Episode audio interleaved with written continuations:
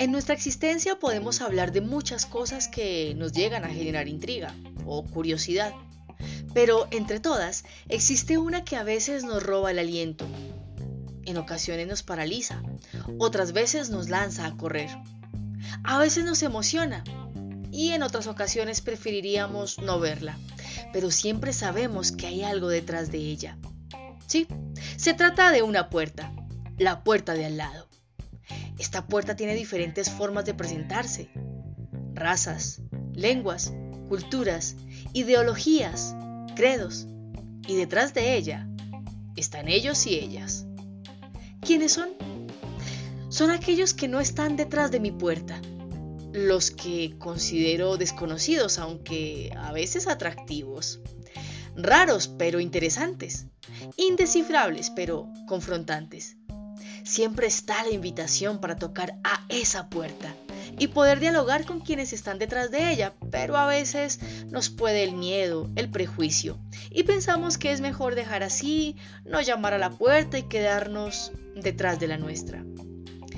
Todo comienza a cambiar cuando abro mi puerta y me decido a salir y me doy cuenta que no solo hay una puerta, hay muchas puertas. Ahí descubro que yo también soy una más de las personas de la puerta de al lado. Y lo que yo pensaba de los demás, algunos también lo piensan de mí. Para algunos yo genero extrañeza, pero para otros genero inquietud. Otros gustan hablar conmigo, pero hay otros que piensan que mi pensamiento es difícil de entender. Mi apariencia resulta agradable para algunos, pero para otros genero algo de prevención. Todos estamos en la puerta de al lado de alguien y cuando nos atrevemos a cruzar el umbral para conocer a los que están del otro lado, comenzamos a descubrir que lo que nos diferencia es potencial de riqueza y en algunos aspectos no somos tan distintos.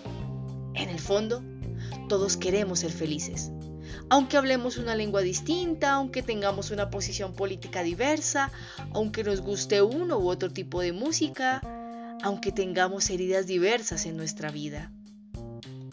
En medio de todo esto existe alguien que se ha atrevido a tocar en todas las puertas, porque para él nadie es desconocido, sino un amigo por conocer. Es tal su insistencia que dice, hey, estoy tocando la puerta y si me abres, podemos comer juntos. Abramos entonces la puerta.